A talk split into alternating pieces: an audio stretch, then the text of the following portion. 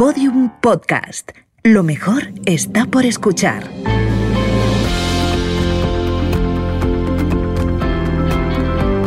¿Te has preguntado alguna vez cómo crecer profesionalmente? ¿Cómo convertir una crisis en una oportunidad? ¿Cómo ser exitoso pero feliz? ¿Cómo desarrollar la creatividad? Conversaciones ESER. Conversaciones que inspiran. Un podcast de ESER Business and Law School producido por Podium Studios. Tu talento se merece un gran futuro. Conversaciones ESER con Marabad. Asimunain surfea olas gigantes. Llegar hasta ahí lo he enfrentado a todo tipo de miedos. Cuando estoy siendo batido por un ciclo de turbulencias dentro de la ola, en lo que los surfistas comúnmente lo llamamos la lavadora, una vez estás siendo abatido, si no eres capaz de generar esos pensamientos positivos, lo que puedo hacer es eh, simplemente tener mi foco de atención ocupado. ¿Para qué? Para que no alimente esos temores que tan grandes se nos pueden hacer si les damos de comer. Pero lo ha llevado sobre todo a superar el miedo. Hoy Asi es uno de los mejores surfistas del mundo y da cursos para ayudar a vencer los temores. Yo lo que suelo decir eh, y lo que siempre animo a la gente y sobre todo cuando ya estamos eh, hablando de cierta gente que está sumergido en una rutina, en un control donde no hay estímulos ni incógnitas, pues la verdad es que suelo animar a la gente a que haga el ejercicio de que piense en algo excepcional que haya hecho a lo largo de su vida que no se esperaba que esa nueva experiencia pues eh, fuera tan fructífera como finalmente resultó ser.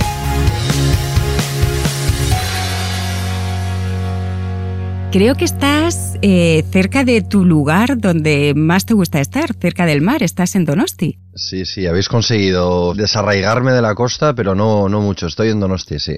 Y además será por poco tiempo, que sabemos que tú donde estás bien es, es en el mar y además en las olas gigantes. Es un poco atípico, pero es a ese, a ese medio al cual me he hecho. Hay una cosa de ti que es lo que más me llama la atención. Cuando tú eras pequeño, eras un niño al que le daban miedo las coliflores, le daba miedo la oscuridad y le daba miedo los armarios que tenían las puertas abiertas. Y de ahí te has convertido en un hombre que se mete no solo a surfear, sino en tubos, en las olas gigantes. ¿Qué ha pasado para, para que haya esa evolución de miedo a una coliflor a ser capaz de, de meterte en uno de los lugares más bravos de la Tierra? puede resultar un poco contradictorio, pero al fin y al cabo todos nos enfrentamos en etapas de nuestra infancia pues a esos miedos irracionales en base a las experiencias eh, a las cuales le vas quitando pues esa importancia a la cual tú le dabas y bueno pues eh, van cayendo esas barreras y poco a poco pues te vas formando como persona y, vas en ese aprendizaje continuo que te va a durar probablemente en la inmensa mayoría de, los casos por lo menos pues toda la vida. Pero sí que es algo algo atípico eh, sobre todo suele chocar cuando cuando escuchas que, que tenía esos miedos tan grandes y tan irracionales y, ahora sin embargo pues incluso doy, doy charlas de cómo gestionar estos miedos y, y, de cómo fortalecer estas debilidades. Porque eso es lo interesante, no podemos luchar contra el miedo porque el miedo está ahí, va a aparecer tanto los racionales como los irracionales, pero tú dices que lo importante es saber gestionarlo, saber qué hacer con él cuando aparecen esos monstruos. ¿Cómo lo haces tú cuando estás eh, pues tanto en una ola gigante como también en la Tierra y cuando te aparecen esos miedos irracionales que son mucho más pequeñitos. Hombre, a ver, hay, hay miedos que vas trabajando a lo largo de, tu vida, como bien iba diciendo, y que los vas superando, otros que los vas arrastrando y, y otros que crees que los tienes eh, más o menos controlados, pero en cuando salta la liebre, digamos, eh, al mismo tiempo saltan todas las alarmas, ¿no? Y es cuando se te confirma que ese miedo pues estaba arraigado en el subconsciente y aflora en ciertos contextos. Todo eso, todo eso se puede trabajar. Obviamente, los que están arraigados en el subconsciente te va a conllevar un arduo, un arduo trabajo, pero al final lo que tienes que hacer es eh, básicamente eh, fortalecer esas debilidades que veníamos mencionando para poder fortalecerlas. Ya me tengo que atrever a hacerme a ponerme delante de ese temor de eso que, tanto nos congela por así decirlo y nos tiene atados al, en el inmovilismo.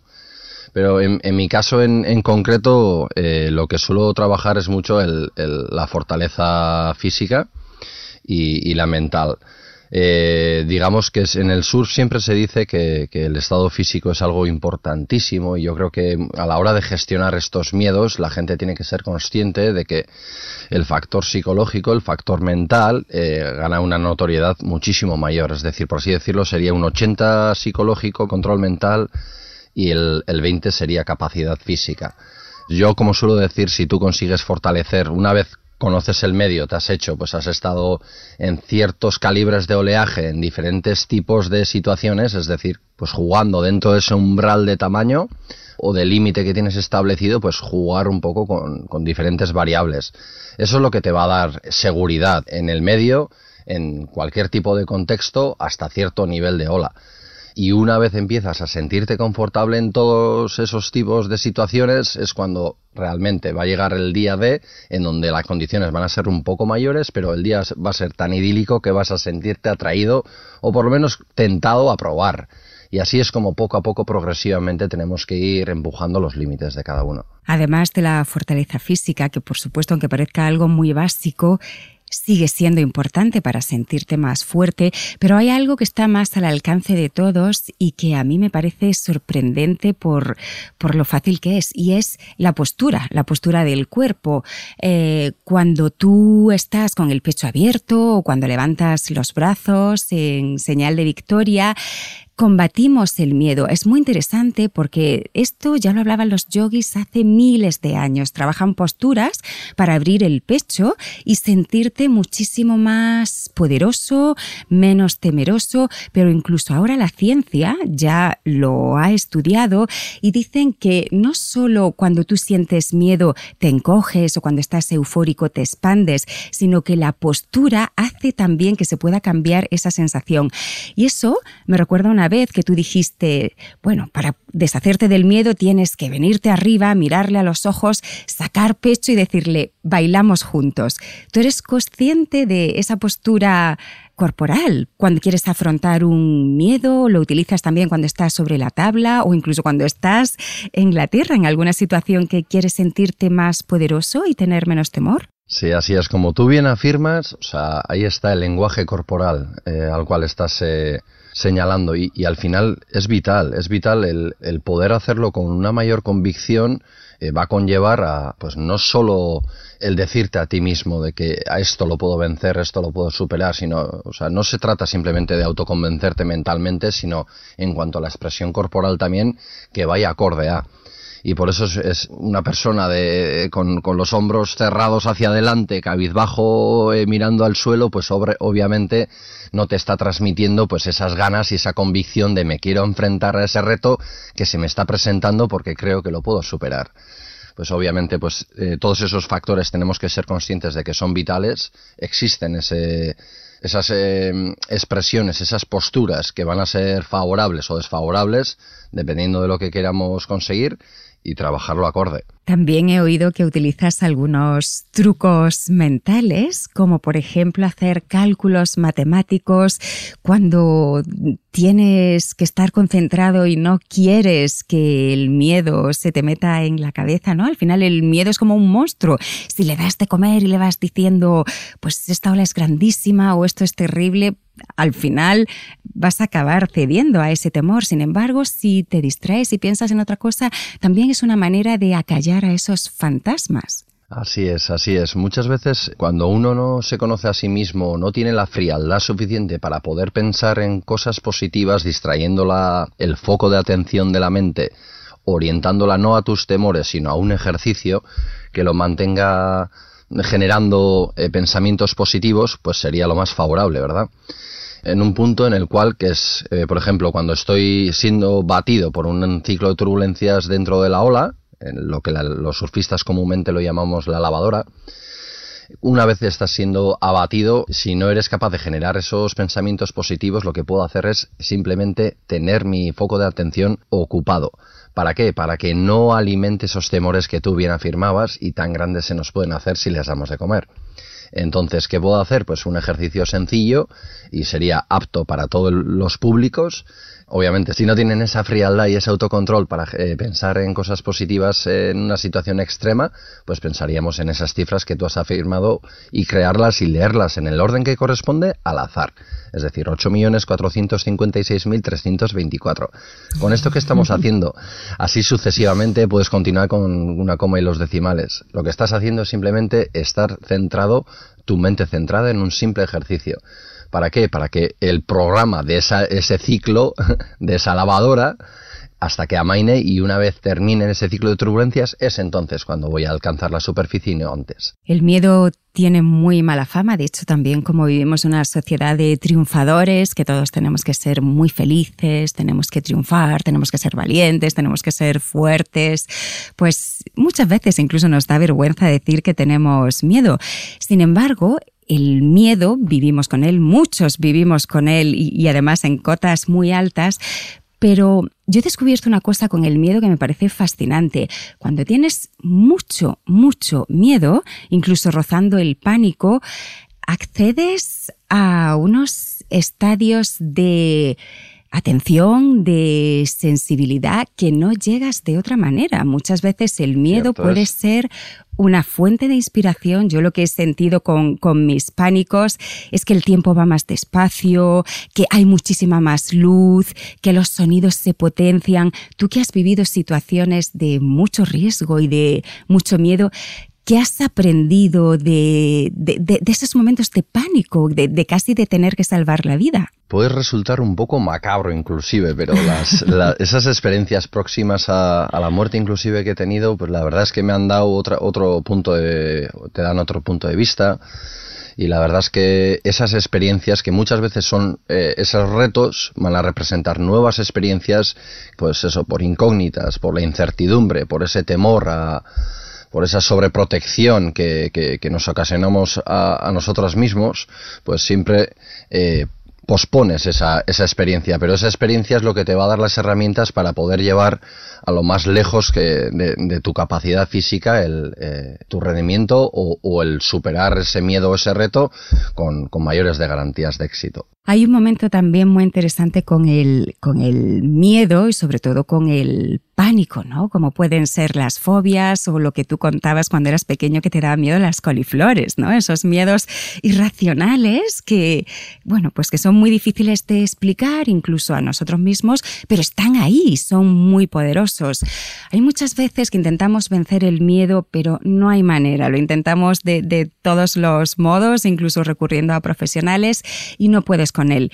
En ese momento yo creo que se produce un punto de inflexión en el que dices, bueno, pues si no puedes con tu enemigo, únete a él y creo que también que es una gran victoria, ¿no? Porque, por ejemplo, yo lo he vivido con la claustrofobia, yo tengo pánico a los ascensores y era una cosa que tenía ahí, que luchaba contra ella, bueno, que hice todo tipo de tratamientos, de eh, sube, baja, eh, y no hay manera. Y al final ha llegado un momento en el que digo, bueno, pues la verdad es que pues mira, no solo que, me avergüence, es que voy a presumir de mi claustrofobia.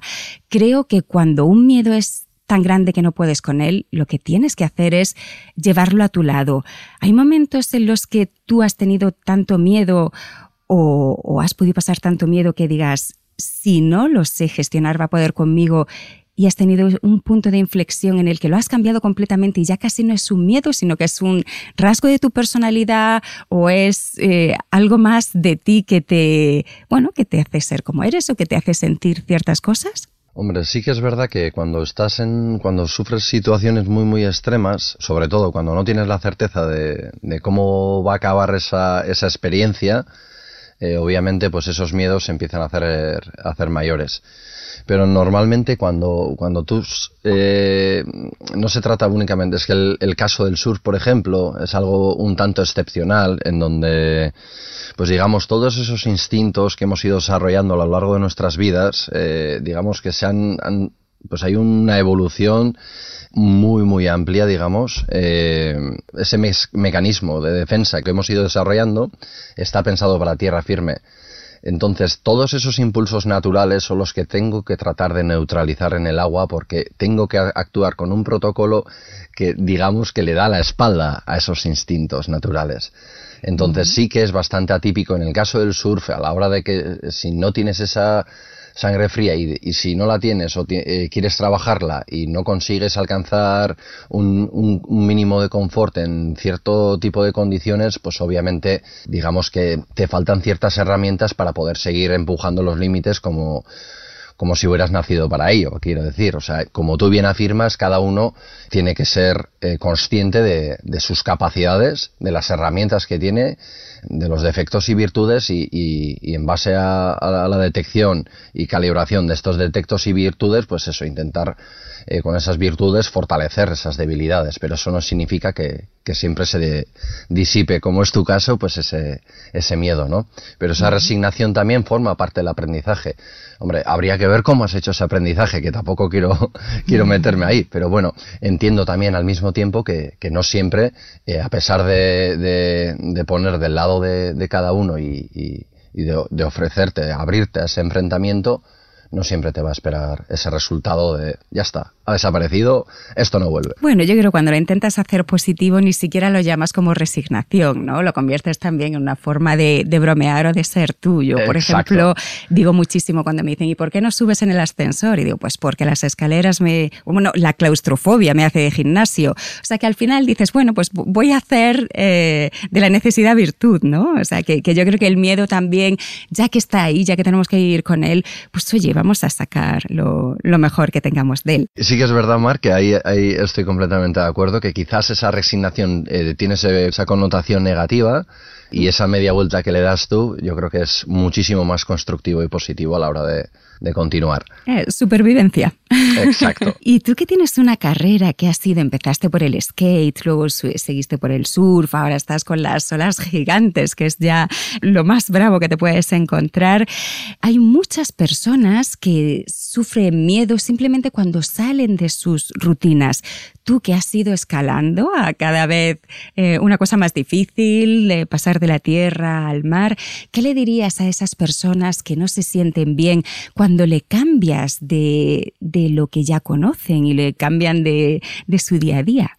Pues que ese inmovilismo es lo que nos hace perdernos oportunidades, experiencias, aprendizaje y crecimiento. Entonces, pues la verdad es que de alguna forma te estás sobrecogiendo eh, sobre ti mismo y te estás encerrando sobre ti mismo y, y no te estás abriendo al mundo y a esas vivencias que vienen de la mano. Entonces, yo lo que suelo decir y lo que siempre animo a la gente y sobre todo cuando ya estamos eh, hablando de, cierta gente que está sumergido en una rutina, en un control donde no hay estímulos ni incógnitas, pues la verdad es que suelo animar a la gente a que haga el ejercicio de que piense en algo excepcional que haya hecho a lo largo de su vida, que no se esperaba que esa nueva experiencia pues eh, fuera tan fructífera como finalmente resultó serlo.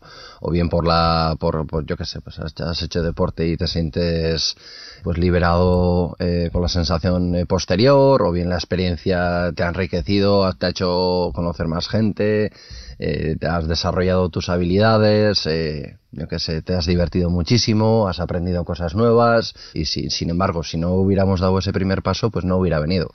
Siempre, aunque sea una situación realmente complicada, siempre hay experiencias personales que ha vivido cada uno que, no tenía dentro de sus expectativas y sin embargo pues han resultado ser muy fructíferas. Entonces, muchas veces el atreverse sin duda alguna mejor que el inmovilismo. El miedo es una sensación muy física, igual que el amor, te enamoras y a lo mejor sientes eh, como dolor en el pecho o, se ve muchísimo más eh, la luz y el miedo es otra de las sensaciones muy poderosas que se sienten muchísimo dentro del cuerpo.